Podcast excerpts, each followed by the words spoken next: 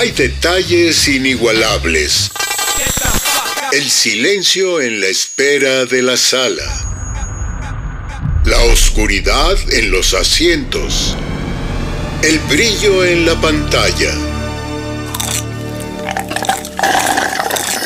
Porque no importa cuántas pantallas tengamos dentro de casa. Nada igual a la experiencia de compartir una de ellas con un grupo de desconocidos. De retinas. De, de- de retinas. De retinas.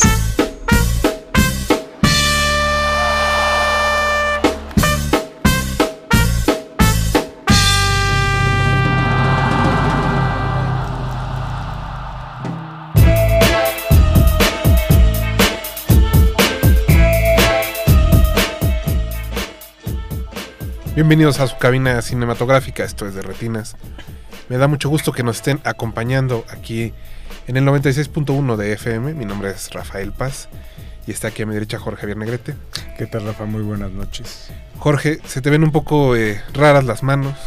¿Cuántos frames de Miyazaki te tocó dibujar esta semana? Bueno, fíjate, lo que pasa es que sí, qué bueno que lo notaste porque traigo mis muñequeras. Mucho callo. eh. O sea, Sí. mira, tantita agua de rosa y glicerina en las noches. Te quedó así la mano. Te pones un así. Ya con eso. No, fíjate, fueron como 25 mil este, Estuvo cuadros. Sí, estuve 10 horas toda la noche este, dibujando porque este, el maestro obviamente no solamente habló a gente de Colombia, sino que también consideró incluso gente que no somos animadores. Entonces me pareció como un gesto muy bonito. ¿Cómo te gritaba el parte. Chinto Lolo en la oficina? Ahí va el Chinto Lolo. Chinto Lolo, sí, porque viene a Escaposalco.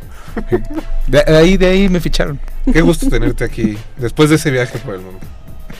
Del otro lado del cristal está Mauricio Orduña, también está Mariano Salmerón en los controles, estrenándose este día en Resistencia Modulada. Del otro lado del cristal también está Alba Martínez en continuidad y le agradecemos a todo el equipo de Radio que hace posible la transmisión de este espacio. Eh, como es costumbre aquí en este programa, la segunda semana de enero hacemos una pequeña revisión no de lo que más nos gustó de las películas nuevas, sino de aquellas películas no necesariamente eh, nuevas, precisamente, que nos volvimos a encontrar o que se aparecieron en nuestro camino a lo largo del año pasado, en este caso el 2023. Y para este programa especial hemos invitado a Geraldine Ochoa, que siempre nos escucha. Geraldine, ¿cómo estás? Oli, bien, gracias por invitarme. Muchas gracias a ti No, por acompañarnos. Gracias por acompañarnos. Así que ustedes ya saben, si en algún momento quieren venir a Derretinas, hay que escucharlo cada Oye, de semana. mínimo. De- de oye. mínimo. Pues sí, ya tanto tiempo y ya era hora. Eso. Pero ustedes también nos pueden contar qué películas eh, se reencontraron o descubrieron durante el 2023. Recuerden que estamos en Twitter como arroba y en Facebook como Resistencia Modulada. Vamos a hacer un breve corte musical precisamente de, una de las películas que eligió Geraldine. Les vamos a decir. Regresando del corte, espero que la identifiquen. Seguramente alguno lo hará. Vamos a escuchar eh, la canción y regresamos aquí a De Retinas. De retinas. Retinas.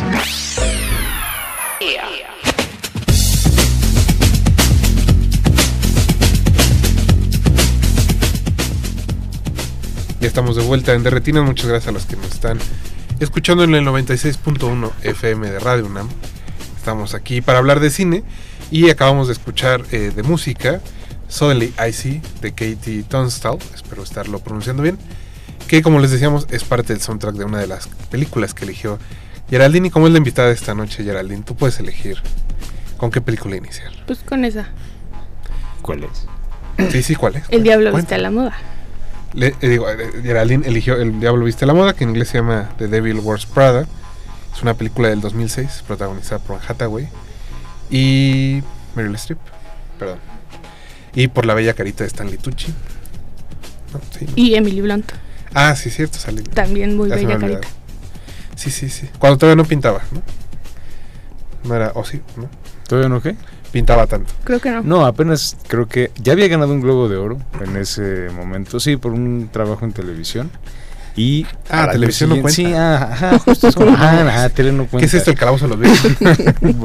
Y este y ese fue obviamente su papel eh, su papel revelación. Bueno, llegó hasta donde está ahora. Hay que decir que es la historia de una joven periodista, Anne Hathaway, que saliendo de la universidad está buscando chamba, no encuentra. Y un día recibe una invitación a una entrevista de trabajo en una revista que, bueno, es Vogue en la vida real. Pero en la, en la película se llama... Runway. pasarela. Y pues ahí descubre que hay todo un universo muy diferente al que ella se había eh, imaginado y que, aunque sí es muy plástico hasta cierto punto, hay cosas eh, interesantes. ¿no? Y eso detona toda la trama. Pero bueno, Geraldine, cuéntanos que, cómo fue que te reencontraste con El Diablo Viste la Moda. Siento que en realidad la veo todos los años. O sea, como que antes cuando salía, en, cuando veía tele, normal, eh, la pasaban un montón y la veía siempre que estaba, la dejaba, aunque fuera a la mitad o aunque, o sea, aunque no fuera desde el inicio, yo la veía. Y ahora pues es como una película que veo cuando no, cuando estoy haciendo otras cosas y necesito escuchar algo, que en general no lo hago porque me distraigo, o sea, no soy de esas personas que viendo. puede, ajá. Pero cuando, no sé, estoy recogiendo ropa o cosas, eh, es una película que veo seguido. Mucho. Es un muy buen ruido blanco, De calidad. de calidad. La verdad es que sí. Mira, ya no hacen películas así, man. Es esta cosa, justamente ya no se hacen películas así. Que tengan justo como esa cualidad como de de poder verla o revisitarla y justo que a lo mejor de repente te la encuentras en la televisión y a lo mejor no sé, si por ejemplo veo que ya están en París digo, ay no, ya, ya, ya, mejor la cambio luego la, luego la cacho en otro momento. Pero si justo la agarras en cualquier otro momento, al principio, a la mitad, te quedas a verla, siempre. A- a yo la dejo de ver siempre que sale Simon Baker. Ah, qué tipo. Que es este, el, el- ¿Qué tipo? El como periodista, este, muy periodista, ¿no? Ajá, que no, el que no tiene cejas. Que no tiene cejas, me perturba un poco y siempre la apago la tele. Ni labios, como que le hace falta colorcito. Yo no, se sé quién se le ocurrió, o sea, como esa decisión de casting, pero fíjate, Bueno, a lo mejor estaba de moda, ¿eh? Yo siento que estaba, estaba siendo muy famoso por la serie que hacía. de Mentalist. Ajá. Pero eso fue después. ¿Así? No sé. Sí, de Mentalist fue después. o lo querían justo, introducir. todo el mundo decía, ah, claro, es el güey sin cejas de, de, este, de Devil Wears Prada. El Mentalist, perdón. No, pero lo que sí creo que no ha disminuido su poder es Meryl Streep. ¿no? Es como eh, en este personaje de Miranda, que de todos modos yo imagino que la... ¿Cómo se llama la editora de Vogue? Este, Anna Wintour. Anna Wintour. Debe ser una persona horrible en la vida real. Y tuvo la suerte de que Sí. Meryl Streep hiciera como este retrato que aunque sí es eh, drástica en su forma de ser, termina por tener eh, cierto grado humano. ¿no? Eh, ahora que veía la película, pensaba en cómo, o sea, al final el personaje, aunque es muy agresivo, en realidad no le pide nada a sus trabajadores que no esté haciendo ella misma. ¿no?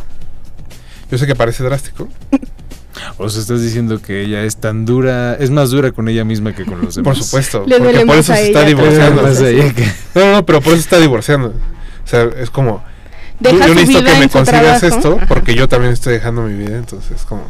Ah, claro. No estoy diciendo que esté, ojo, ojo, ojo, ojo, no estoy diciendo que esté bien. No, en este programa no se disculpan abusos laborales de ningún tipo. Incluyendo los imaginarios. Geraldine, la otra Geraldine. Eh, y eso. Creo Yo también he inventado cosas. no, no estás aquí para juzgarte. No, no, también no se trata también editaste una revista de moda, me Eh. La revista Kena. Notitas musicales.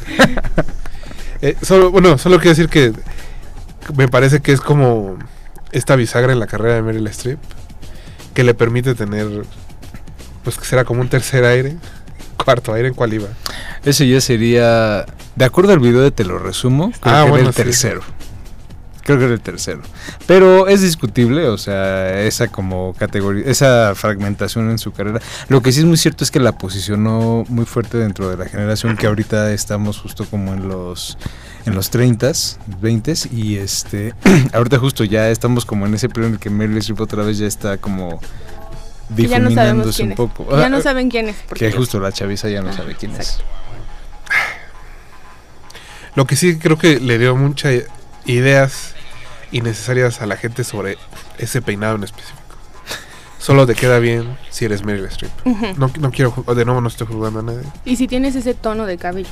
No, esos, esos pómulos. O sea, al final tiene que ver con tus pómulos. Lo siento, ah, Mauricio Ordóñez está riendo, no me cree, pero inténtalo, Mauricio, tú que tienes el pelo así crespo, peínatelo un día y vas a ver que no tienes esos pómulos, lo siento, lo siento. Así es esto. En los schnauzers de ese color le decían sal y pimienta. Sí. No quiero llegar a eso. pues. Pero, ah, ¿Hay alguna otra o- cosa en específico que... Ah, no, no, ya sé que te quería preguntar. ¿De qué lado estás del debate de quién tenía la culpa en ese noviazgo? Fíjate que a eso iba a ir, porque Eso, yo sí, sí, tengo sí, una opinión impopular. Yo no creo ni que sus amigos ni que su novia hayan sido personas tan horribles como se suele decir. O sea, yo creo que sí te molestaría un poco que si es tu cumpleaños, tu novia, novio, novia no llegue. O sea, si ya lo, lo tienen planeando, porque según yo lo planean unos días antes, Sí, como una semana antes. y ¿no? no llega porque se lo está, dice y dice a Emily creo. Y pues yo también me hubiera enojado. Todos se hubieran enojado. Es una mentira de la gente que dice que no se hubiera enojado. Yo siento que no... O sea, pudieron ser más comprensivos, sí, pero también creo que no son tan malos como, como se suele decir. Yo he de confesar que adelanto siempre todas las partes del novio y los amigos. No me importa. Antes de pasar a la pregunta del debate que quiero que tú contestes. Dice Mauricio Orduña que él llegó al diablo viste a la moda por medio de Jean Valillard y la lógica diferencial del consumo. Ese, ese Ulala. Mauricio, estudio arte, no hay de otra, ¿no? Es como, eso, eso te pasa por estudiar en la Esmeralda. ¿Qué quieres que te diga? este, a ti Jorge te quería preguntar, ¿de qué lado del debate estás en cuanto a la dieta de Emily? ¿Es correcto solo comer un cubo de queso antes de desmayarse? Bueno, lo que pasa es que la pobre de... Si la cosa era justamente como llegar para entrar un vestido, sí, estaba Sí, bueno, porque hay que recordar correcto. que la talla 2, eh, según la película, es en realidad Es la talla cero. 0. Es la Ujú. cero, sí. Ajá, y la 4 es la 2 y así. Se va recorriendo. Pero sí, la, la cosa es que obviamente imagínate la... Lo que no quiero imaginarme es como la diarrea marca diablo que tuvo la pobre Emily. Por ese pedacito Por ese de queso. pedacito No, de, de queso. hecho Bueno, es está que depende del queso. esperándola. ¿Eh? Está esperándola, la diarrea. Dice que está a una diarrea de su paso ideal. De su Sí, paso sí, sí. ideal. La está esperando. De hecho, la, la está buscando. Es que la... Ahora imagino que también tiene que ver con el tipo de queso. No es lo mismo un queso añejo Que un quesito que panela. chingarte un panela. Ajá. Y es que justo ahí está la diferencia, hay que especificar el tipo de queso. Eso falla en la película. Me parece una gran falla. Mira, ninguna película puede ser perfecta, pero con esta, con esta tenemos suficiente. La otra gran falla, creo, eh, y que ataca la credulidad de la película, es que Anne Hathaway es demasiado bonita para ese papel. Sí. O sea, es que desde el principio. Lo pongo sobre la mesa. Digo, incluso no sé si el suéter, si el suéter feo y el pelo así como este medio maltratado sea suficiente para decir que qué mujer tan fea. Porque además ya lo había hecho en Tiene, así, tiene orzuela. el diario de la princesa. Ya había tenido este pelo así todo crespo. Ah, pero en el diario de la princesa era una cosa diferente, o sea. Le echaron ganas. Ahí le Sí, echaron pero ganas es más o menos la misma cosa. Yo creo que por eso la eligieron. Y yo creo que, que en algún momento quisieron evitar como, no, no vamos a irnos como full Betty la fea, vamos a hacerlo como un poquito más... Esto es Hollywood, carajo. la gente es bella aquí, demonios. Aunque seas feo, eres bello. Aunque estés feo, eres bello. Ya ves a Jeremy Allen White. que te- No, y sobre todo creo que ahora todo el mundo se viste así. Como ya llega a la redacción, ¿no? O sea, han entrado a una redacción, todo el mundo está vestido. Yo sé que es Vogue, o bueno, ¿Así en te, este vistes, caso tú- así te vistes tú, Rafael? Por supuesto. Cardigan azul, que yo no elegí. Cerulio. Zapatos.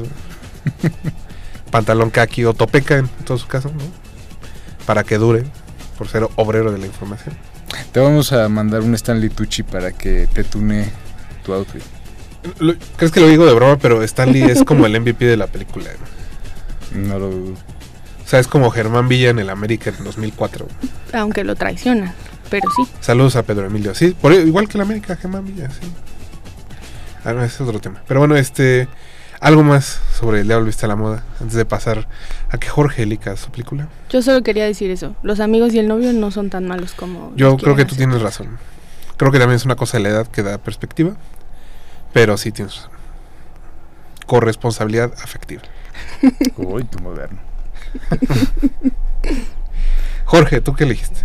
Eh, la primera película. Es que mira, justo como en estos ejercicios hay siempre una, una muy muy amplia gama como de, de posibilidades. Estaba justo revisando la lista a la que nos invitó amablemente, a la que nos invitaron amablemente Nicolás Ruiz y Karina, y Karina Solórzano, quienes ya han estado en este espacio. Este, En la revista en la Nexos. revista Nexos y a mí me, me, me, me llama mucho la atención la pluralidad como de títulos que había en la sección de redescubrimientos, que incluso es mucho más abierta que la parte como de películas este del año, que se Bueno, es que las películas del año tienden a, Sí, claro, se alcanzar consenso y Pero justo la riqueza de estas, de estas posibilidades es que hay como diferentes formas como de exploración, me parece como algo más, más estimulante. Y desde ahí también es como a lo mejor un poquito más difícil hacer una, una elección. Y realmente fue como una que revisé como este hace poco. Y es este La mujer en la playa de Jean Renoir que es una de sus pocas películas este, en Estados Unidos. Este, bueno, hay que recordar que Jean Renoir fue un cineasta francés, hijo del pintor Auguste Renoir. Este, y eh, esa película en particular fue la que finalmente destruyó, lo quebró. la que Alguien que, siempre, alguien mi que casa. siempre estaba feliz, alguien que siempre estaba feliz, que estaba Lo contento, lograron. lo lograron. Hollywood lo destruiste. Es que, híjole, híjole, mano.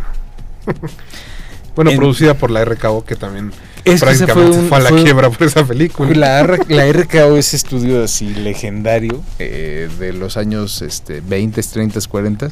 Literalmente se fue a la quiebra por culpa de esta película. ¿Por qué? Porque el nivel, digamos, como de inversión era tan alto y el- la película tuvo tan, tan malos resultados en taquilla que pues finalmente llegó. Así como... este, Ahora fue la colita de varios fracasos. Sí, sí, sí. sí. No, no solo fue culpa de Renoir. No, pero digamos fue ya como la gota que derramó el vaso y hasta ahí.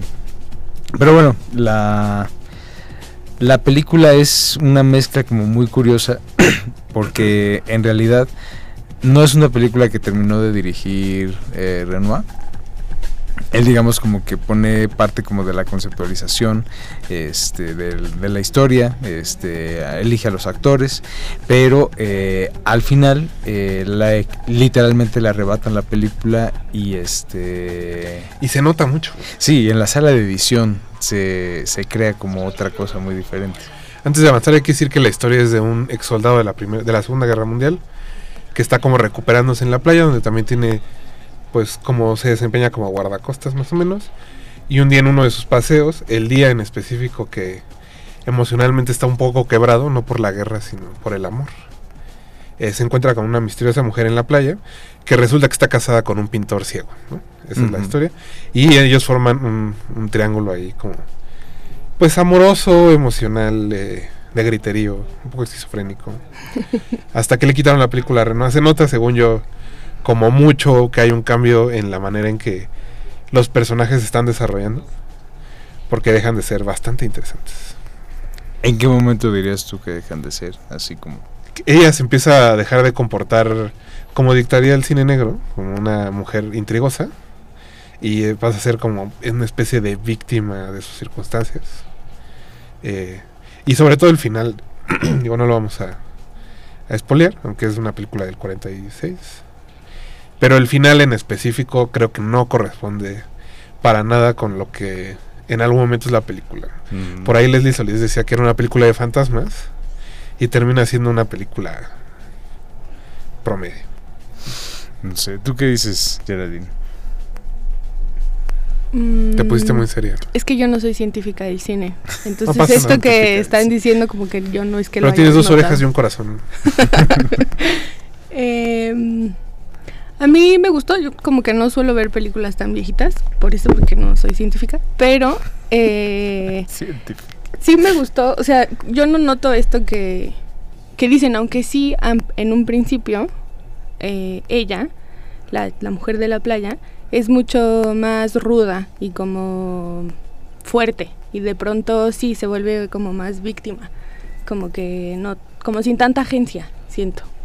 O sea, eso sí lo veo, pero yo no noto que haya sido un cambio así muy, muy radical. O sea, funciona. ¿No? Al final creo que está bien la película. Pero yo sí creo que hay una diferencia muy grande en cómo empiezan los personajes.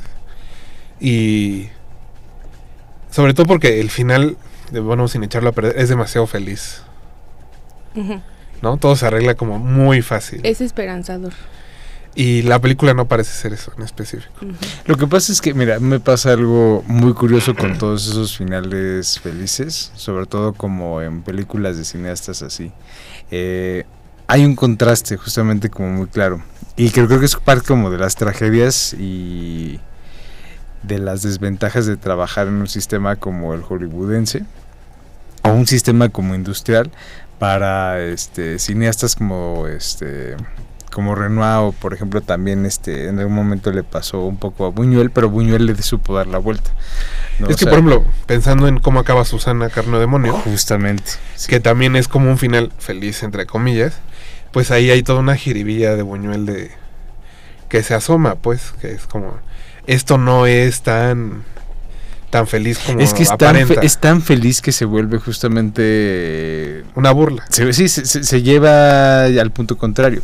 Aquí la cosa es como, evidentemente le arrebatan la película a Renoir, no puede seguir, digamos, como esa línea, a lo mejor como mucho más trágica, y mucho más compleja y este más estimulante que se va como planteando eh, al principio. Pero me gusta, a mí lo que me gusta es justo como el contraste entre toda esa tragedia como prometedora y la forma en la que siempre, digamos, como que la, la imposición y el miedo, digamos, como de un grupo de estudios, de un grupo de ejecutivos de, este, de estudio, siempre termina de alguna u otra forma por truncar como la, la visión. O sea, me parece una muy bonita como parábola del fracaso, lo que hace ahí este Renoir. Y al final es una película que pues este tiene méritos propios, entonces a mí en lo particular siempre me interesan más como este estas películas que de alguna u otra forma son como más Son más interesantes. más fallidas o que este a lo mejor la, la gente tiende como a justo eh, de alguna u otra forma como a decir ah no importa no son este menores o tienen como este Sí, no, es- no es las reglas del juego.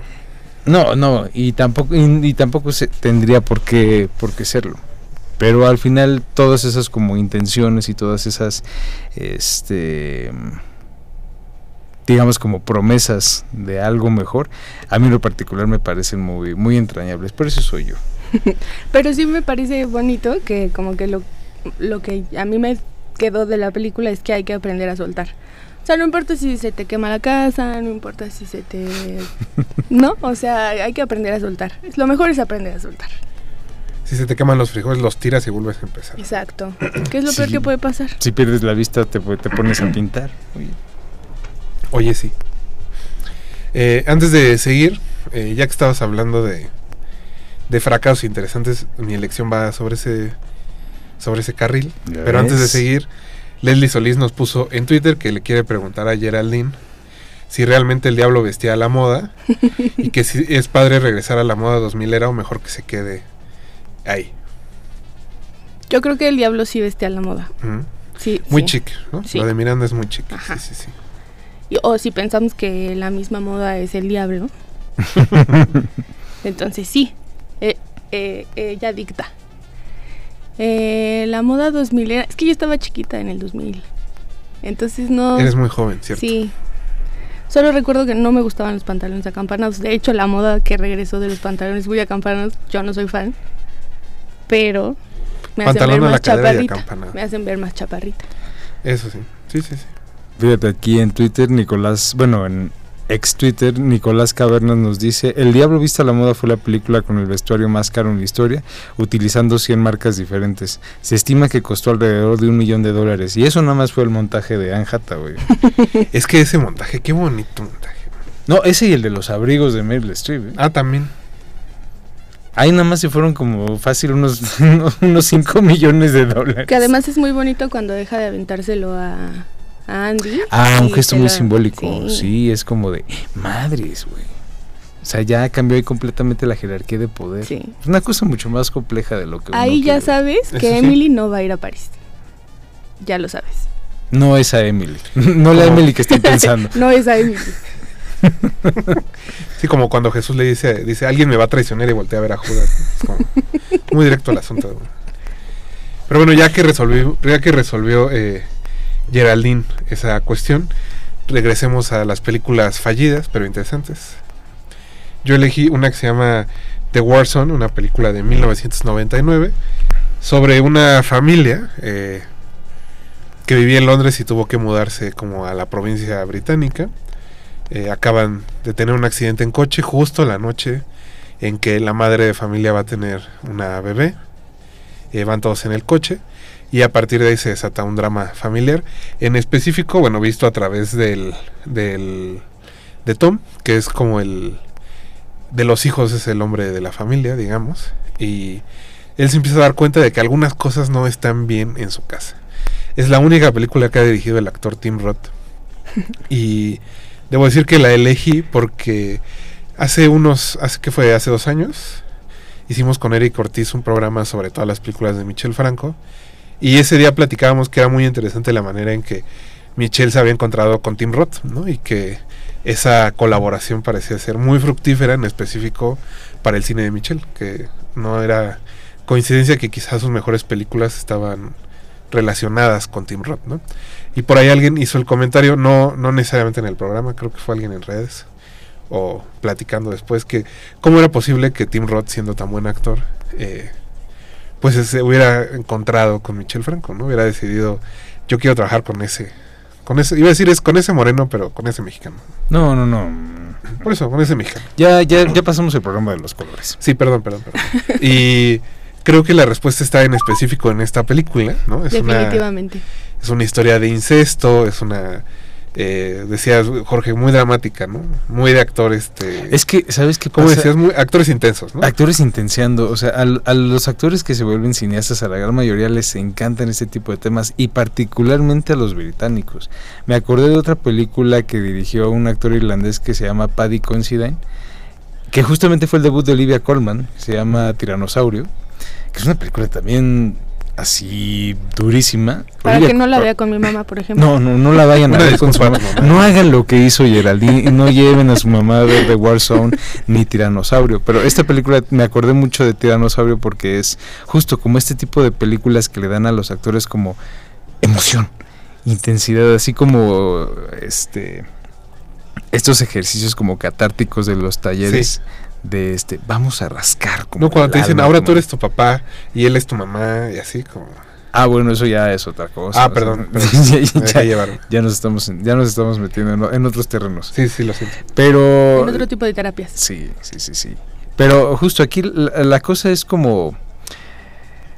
en- en- como decías, entiendes perfectamente por qué Tim Roth vio después de Lucía y dijo, güey, güey. Ese es Como, como, el meme, como el meme de Leonardo DiCaprio. ¡Eh! Así, te das cuenta como el momento justo. Y Es más, que no me pague, le pago yo. yo le pago por trabajar con él. Pero eh, justo ah, el, como el- la, la parte de la sordidez, o sea, como que... ¿Qué entienden estos actores que hay como en la sordidez que los acerca más como una experiencia genuinamente humana? Y por qué justo un cineasta como Michel Franco, digo, no he visto Memory que gente como nuestro querido Alonso Díaz de la Vega ha dicho que es, un- es una buena película. Y ya para que no, solo- ¿no? solamente la mejor, sino una buena película. Un saludo a este Chegaray, Alonso. Un saludo a este Chegaray. No, satélite, satélite, satélite. Ah, bueno, bueno. Bueno, eso, eso. Bueno, este. Para que justo como que de repente pensar que la sordidez, la crudeza, son como los únicos lugares en los que se puede como encontrar una emoción cruda o genuina, humana. Este, y como que hay muchos actores que son como de ese, este, de ese estilo. La misma Diane Kruger, que también le dio el premio a Michel Franco, es de esa escuelita. Este. No, pero además platicábamos que hay como muchas películas de este estilo a finales de los 90 y a principios de los 2000 Ujú. en que sí había un asunto de choquear, ¿no? Como al público. No sé, supongo que era por el cambio de milenio o el 2001. Seguramente hay razones, ¿no? Como para que ello haya sucedido y que Total, son... el mundo ya se iba a acabar. Es que hay como un tono muy en ese... Que pasara lo que tuviera que pasar. No, pero o sea, por ejemplo, y no solo en Estados, en, en este caso en Inglaterra o en Estados Unidos, aquí Perfume de Violetas es de esos años, eh, Amores Perros es de esos años, creo que el mismo Michel empezó a hacer películas. Daniel Liana es 2002, ¿no? 2002, sí. Entonces, creo que había algo en el aire Ya que- nos asomábamos al abismo. que se metió a estas películas y que curiosamente unió a estas dos personas que parecen no tener algo en común y que pues les ha dado una carrera muy interesante a ambos, ¿no? Digo, obviamente Tim Roth sigue trabajando pues donde le paguen básicamente, pero hay, hay, hay algo interesante en cómo se juntaron y lo que está dando. Pero no ha dirigido más. Yo creo No. que él también quedó perturbado como yo. y- o quizá como no fue un éxito, dijo como hasta aquí. Pero Y- puedo ver por qué no fue un éxito. O sea, creo que, Es que, sí está fuertecita. No hay forma de que va a ser. Digo, fíjate, tiene a Tilda Swinton, a un jovencísimo Colin Colin Farrell. Farrell, este, a Ray Winston, que unos años después se tendría ahí como su auge de fama cuando hizo The Departed, este, Beowulf con Robert Zemeckis, y ya después como que volvió a, este, a pasar Noah. un poco a segundo plano. Noah. este, pero justo a pesar de tener como todos estos actores, que la verdad es, o sea, evidentemente la, la gran, digamos, como virtud de estas películas es que tienen buenas actuaciones, ¿no? Entre Así comillas. Entre comillas, porque bueno, también eso de buena actuación es muy discutible. Pero eh, en general, justo como a pesar de eso, evidentemente no iba a ser nunca un éxito comercial. Este, por ejemplo, también me acordé un poco de las películas de Mike Lee, pero obviamente Mike También. Lee trabaja en una clave mucho, mucho más, mucho más suave, mucho más sutil y este es mucho más melancólico. Y a lo mejor esas películas les van mejor. Cuando menos con la crítica, no con el público, pero sí este No, o algo como Fish Tank, Ah, que también tiene su parte cruenta, pero ahí Andrea Arnold consigue Lo que hace Andrea no es meterle musiquita. musiquita y baile. Eso sí. Pero bueno, Geraldine, tú que no sabías que esta película existía. Y obviamente por tu propio pie nunca hubieras visto esa película. Definitivamente. Y mucho menos junto a tu madre. eh, pues al final, eso, ¿qué, ¿qué experiencia más allá de que el incesto es algo escandaloso? Te dejó ver The Warzone. Lo primero que pensé fue, yo también estaría enojado porque el morrito está muy enojado todo Sí, el sí, tiempo. Y yo pensé, yo también estaría enojada si mi papá un día de vivir en Londres me lleva a vivir en medio de la pinche nada cuando Ajá. está lloviendo todo el tiempo y tengo que recorrer kilómetros para... Para cualquier cosa. También estaría enojada. Pero, no, ya después dije, no, este muchacho está lo que... O sea, cuando descubre todo La lo que hace su papá, sí creo que tiene muchas más razones, razones más inteligentes para estar molesto. Y, o sea, aunque me perturbó, no me parece que sea una película, o sea, es, digamos, el tema sí es feo, Fuerte. pero no me parece una película fea, así en sí la película, No. ¿no? O sea, solo... De hecho, es curioso que Tim Roth no lo haya intentado otra vez. Exacto, no es fea como después de Lucía. Que es una película fea en trama y fea en hechura. Fea de modos. Fea de modo, o sea, fea en todo. Esta no, está, o sea, Ajá, está bien hechecita. sí, Pero, bueno, no voy a decir nada porque... Yo, yo, yo sí creo que si se van a atrever a ver Memory, seguramente sí, porque Ah, no, ahí está. le ha ido muy bien a Jessica Chastain y va a estar como ahí compitiendo por Oscars y bueno, posiblemente, bueno, bueno, digamos. vemos. Mm, pero- Eh, creo que es un ejercicio interesante ver The Warzone y después esta nueva película de Michelle y encontrar por ahí, ¿no? Como dicen, los vasos comunicantes. Que no creo que me perturbe igual, entonces todo bien. ¿Quién sabe, Geraldine? Creo, le- creo, creo que sí les había contado que cuando fui a ver 600 millas, se llama, la de Sí. Michel Franco. Bueno, él es el productor. El productor. Ah, que la cuando Gabriel compramos los boletos, la chica que nos vendió los boletos nos dijo, iba con mi papá y con mi mamá, y nos dijo, eh, ay, la película así acaba, ¿eh? Este, han venido a reclamarnos ah, sí, que... así acaba, en efecto. Y así acaba. Y mi papá y yo así como, ok, bueno. Y ya cuando acabó, mi papá y yo así como, ah, con razón nos lo advirtieron. Qué bueno que avisa, cuando menos avisan. Sí, gracias por avisar. Sí, sí, sí. Híjole, ya no me acordaba de esa película. Pero otra alma fin a Michelle, este, Sí. eh, Gabriel Rifte, El hijo de nuestro querido Arturo. que es como papá, bueno, metafóricamente hablando de todo este asunto. Ajá. Como Penheimer. Vamos a escuchar otra canción del soundtrack del Diablo Viste a la Moda porque Pablo Extinto dice que sigamos hablando de esa película. Lo siento Pablo, hay más películas, pero te vamos a poner una canción del soundtrack. Esto es Vogue de Madonna y regresamos aquí a Derretinas. De retinas. De retinas.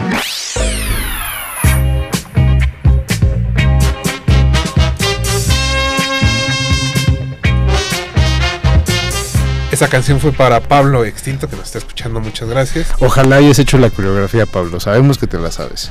Nicolás Cavernas, esperemos que no estés eh, asociado con la delegada de la Cuauhtémoc, digo la alcaldesa. Eh, nos pregunta si creemos que todavía algunas películas están vigentes y puso cuatro, American Story X, que creo que va muy bien con The Warzone. Sí. Ahí por si quieren armar eh, una función doble. Ajá, como de este Furia Blanca. Sí, gente enojada. Eh, Blancos enojados. la otra es Gataca, que yo debo confesar que nunca he visto Gataca. Así bien. que quizá no siga vigente. Yo la revisé, yo la revisé hace algunos años y este sí, o O sea, sea, Ethan Hawke, ¿no? es la de Ethan Hawke y Uma Thurman. que, que bueno, que dio pie a que ahora haya una- un, un producto de su relación en Stranger Things. Ah, Maya Hawke. Es gracias a esa película, entonces Sí, sigue Ga- vigente. de Gataka sigue siendo vigente. Entonces sigue siendo vigente. Eh, Trainspotting, eh, me parece que la primera sí, la secuela no. Híjole, la secuela, qué cosa tan fea. Eh, Lo mejor es olvidarla. Y Pulp Fiction, por supuesto. que sí. Bueno, No, o sea, te puedes subir al metro y todavía hay tres, cuatro playeras por ahí danzando. eh, asústate cuando ya no Todavía veas, hay ¿no? muchachos queriendo conquistar muchachas. Diciendo ya Hablando viste de esa Pulp película. Espero que no. Eh, pues ya acabó la primera ronda y se nos acaba el programa. Pero Geraldine, ¿cuál fue la segunda película que elegiste? Elegí Inside Lewin Davis porque es lo que, te- lo que les contaba hace ratito de que yo sí había fingido o mentido, no sé qué palabra usé. Ah, claro. Porque yo dije, en- ah, cuando estaba estudiando la carrera, un muchacho que me gustaba, un día fuera de un salón, dijo que había visto la película. ¿no? y unos días antes, no, No, no, no, no. él sí la vio. Muchacha mentirosa. Yo fui la que mentí. Unos días antes mi hermano me había contado que había ido a ver la película y me la contó toda porque yo no creo en los spoilers, a mí me gusta que me cuenten las películas, yo no tengo problema, ¿no? Entonces me la cuenta, me da sus opiniones, no solo me contó de qué trataba, me dio sus opiniones. Y entonces ¿Cómo hay gente de veras? cuando este chavo dice que le que la había visto, no sé qué, yo, ah, claro, la del músico, que no sé qué. Yo hablando como si la hubiera visto, repitiendo las palabras que Tony me dijo a mí. Y entonces, eh, después de unos años, Tony me dijo, bueno, ¿ya la viste? Y yo, no. Y me dijo, pues, o sea, no puedes seguir... ir- ir- Ya eh, basta de esta mentira, Son mis opiniones. Sí, sí, sí. Deja de apropiarte de lo que pienso, por favor. Y ya, la tuve que ver. O sea, sí fue como mi hermano me dijo, ya, ya estuvo. No, ya te, te estabas colgando demasiado del buen nombre de Tony Exacto. Y de los Cohen. y de los jóvenes. La vi, me gustó, me gustó mucho. Y luego la fuimos a ver el año pasado Leslie Rafael y Amanda. Los tocó. clásicos de la... La otra Gerald- digo, la, La otra otra Amanda. Amanda. Sí, sí, sí, Sí. A los clásicos de la Cineteca, que hubo... Que fueron dos meses de películas de los Cohen. No, fue más, fue un ciclo que duró bastante. Como que se les, les facilitó la programación. Sí. Y la volví a ver, o sea, ya por segunda vez. Me gustó más. Estuve muy angustiada, como que. Como que siento que es una película en la que crees que todo el tiempo va a pasar algo malo, pero en realidad ya está pasando. Todo lo malo que le puede pasar a este hombre ya le está pasando. O sea, no necesitas que. Como que todo el tiempo estés así, esperando que le suceda, pero ya Oye, le está él- sucediendo. Y él, él se lo está provocando. Además. Fíjate, creo que tiene como es muy es muy sim- es muy significativo que de Warzone pasemos a esta porque también es como tragedia tras tragedia y al final es alguien diciendo, en este caso F. Murray Abraham diciendo, no veo mucho dinero aquí, Iván. Sí, sí, sí. O sea, esa frase lapidaria con la que sepultan como todo el sueño artístico, Ay, sí. que fíjate, también nos lleva un poco como a, a Renoir. Este, creo que Sí. resume muy bien la esencia de la película. Es un muchacho inteligente. Nada más veo los puntos. Como Oppenheimer. Eh, creo que es este. Como este periodo creativo muy interesante al que entraron los Cohen antes de divorciarse. ¿No? A partir de No de Country for moda, ¿no? Men. Los divorcios de hermanos, los Cohen, los Afdi. Los Paz, digo, ¿no? Este, Los... nada, no es cierto. Eh, Ojalá pero nunca sí, sí hubo un como... No, no, un saludo al señor Antonio Ochoa. No, esa relación es sólida. Inquebrantable. Como el peso. Cada domingo en estadio. Pero bueno, lo que veo es que hay- hubo como un periodo de, de creatividad muy interesante para los Cohen después de que de lo de Sin lugar para los débiles, ¿no? Que ganan el Oscar y todo esto. Imagino que eso les dio libertad de hacer lo que se les antojara. Es la, es la misma época en la que hacen Un hombre serio, de la que ya hemos hablado Uf, un par de ocasiones. Sí, sí, sí. Esta película, Quémese después de leerse. Creo que uf. fue como, como cinco películas más o menos al hilo en que, que acá- yo creería que alcanzaron cierto cenit creativo. Para mí menos True Grit. Ah, mira, ni, ni me acordaba que estaba todo bien. Pero incluso el decir quiero hacer otra vez una película de, de John Wayne. de John Wayne, hay algo ahí como de quiero hacer lo que quiera y lo vamos a hacer, ¿no? Muy bien. Y esta película en específico creo que lo más bonito es lo que decía Geraldine, ¿no? El saber que este hombre, eh, porque muchas veces, quizá en específico en las películas de música, dices, no está triunfando porque el mundo no lo entiende. Pero creo que la cosa con Inside Llewyn Davis es que él mismo no se entiende. Entonces está como en este viaje que podrás decir que es muy, este, como de la Iliada, ¿no? Pero no, de la Odisea. Ujú. Eh, pero todo está en que él no, no sabe dónde está parado y que lo está forzando, ¿no? Básicamente. Sí, está aferrado a una cosa que, que necesita que le funcione. Porque es como que lo único que, que sabe hacer, que él cree que sabe hacer. O sea, que yo no digo que lo, que lo hiciera mal, solo como que encontrarse sin su compañero, mm, además Sí. de estar triste, pues le resulta más complicado. Él solito no funciona y está aferrado a funcionar. No, y no, el, como en, en el, el no querer replantearte lo que estás haciendo, que creo que nos pasa a todos, ¿no? El necear y no decir, bueno, si eso no va a ser, que ¿cómo puedo de todos modos llegar ¿no? al punto? Y a- además, creo que es la primera vez que dije, ah, como que ganas de tener un gatito. Por el escroto. Yo, yo, no, no precisamente por el escroto del gato, Ah. Que es un sí, chiste de la este- película, por cierto. No, no Sí, es no, que esté no. pensando en escrotos de gato de forma este, Espontánea. Exacto. Pero bueno, creo que no era muy afecto a los gatos hasta que vi ese gatito a cuadro y bueno, ya después de ahí, ya ahora tengo uno, ¿no? Entonces bueno, solo eso, un saludo. Saludos a Pecas. Saludos la a la pecas. Eh, ¿Algo más, Jorge? No, creo que hablando justamente como de alguien que nesea, me gustaría conectarlo con eh, un personaje de la película. Más neceador. ma- un super necio que hasta cae gordo. que es este Michael Caine en Hannah y sus hermanas. Una película que he visto justamente así como Geraldine ha visto el Diablo Vista a la Moda, he visto Hannah y sus hermanas eh, de forma como recurrente, también un poco como ruido blanco. Raro, ¿eh? Porque Sí, o hablan sea, muchísimo. ha- hablan mucho y este al final justo como que es una película que he visto tantas veces que ya como que las situaciones las recuerdo bien, incluso hay como partes que conozco un poco como de este de memoria, pero siempre es una película que justo lo que me gusta mucho de esa etapa en particular de Woody Allen es que hay como una hay como una simpleza muy muy aparente digamos como en tanto en la inteligencia de los personajes También como un sus cenit referencias creativo, ¿no?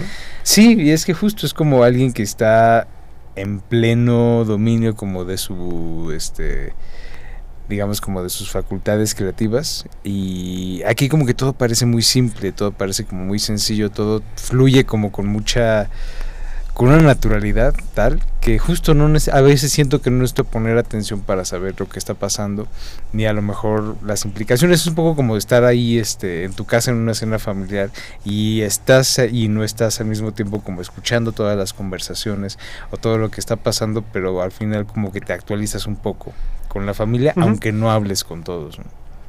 eso me gusta mucho de, de No, y, y creo que también es una película que cambia lo que decíamos afuera de la cabina conforme creces. Uf, vaya que sí. Porque como decía Geraldine, eh, la recuerdas muy chistosa y ahorita es como... Como Ya, que- oye eso ya no me da risa Sí, lo que más risa me da y creo que sí tiene que ver con la edad, o sea, con crecer, es que cuando dice, cuando cree que se va a morir, ¿no? Mikey. Ujú. Y, Y dice, nada más no me mato porque primero tendría que matar a mis papás. Eso sí me da mucha risa, como que sí, pensar en ya no estar aquí, pero en tus papás sufriendo, pues mejor los mejor te los llevas. E- Eso sí me dio mucha risa, pero en general, como que sí, sentía que era más graciosa y no, no fue mucho jiji. La recordaba más gracias. Yo, yo creo que también tiene. Hay, hay ciertas películas de Woody Allen, imagino en Manhattan o Annie Hall, que tienden a ser como más graciosas y románticas. Y yo recordaba a Hannah y sus hermanas como en esa, en esa misma línea, ¿no? Como muy graciosa y muy romántica. Pero creo que, que no, no es en realidad una película tan romántica. No, la infidelidad. Obviamente mata sí acaba como en... Para algunos de los personajes, ¿no? Acaba, digamos, como en lugares que les dan felicidad, por decirlo de alguna forma. Pero no, no tiene como esa... Ese anhelo amoroso que sí tiene. Manhattan, por ejemplo. Y que se ve reflejado en cómo ve la ciudad, en cómo ¿no? aparecen algunas cosas. Y aquí, obviamente no es una película naturalista, pero creo que es más realista la forma en que se dan las situaciones entre el, pues son tres parejas, básicamente. Y, y lo que sí es que no, o sea, esto del- de, medio incestuoso entre Hannah y sus hermanas. Pinches Y los más bien que los maridos de Hannah, como, eh, es, es un poco raro. No, no sé cómo procesarlo bien, Jorge. Pues mira, al final el inconsciente es este es colectivo y por eso nos llevó a elegir películas donde el incesto es un tema recurrente. Estuvo muy extraño. Yo no quería bueno. decir nada. Ciérralo, ciérralo, ciérralo con tu película y ya. Pues sí, porque queda un minuto y ya nos tenemos que despedir. Eh, en la segunda ronda yo había elegido Sombras del- en el Paraíso, Uh. que es una película de Aki Kaurismäki, de sus primeras del películas 86. del 86. Sobre todo porque, bueno, cerró el año con Fallen Lips, una película que le fue muy bien entre el público, que se habló mucho sobre su humanismo, sobre su empuje por la clase obrera y sobre cómo todos los albañiles del país tenían que ver esta película para sentirse enamorados. Y a mí más bien me dio la impresión de que nunca habían visto una película de Kaurismäki. Y con eso vamos a terminar este programa. Geraldine, muchas gracias por venir esta noche. Gracias a ustedes, amigos. El que la quiera localizar en arroba el polen guion bajo en ex. Jorge Javier Negrete, muchas gracias. Gracias, Rafa. Muy buenas noches y pues a seguir dibujando. Mauricio Orduña estuvo en, en la producción y en los controles estuvo Mariano Salmerón. Muchas gracias y bienvenido Mariano. Los vamos a dejar en compañía de Raquel Miserachi y sálvense ustedes. Esto es Resistencia Modulada y nos, vemos, nos escuchamos el próximo martes aquí en Derretinas. Besitos, besitos, chau, chau.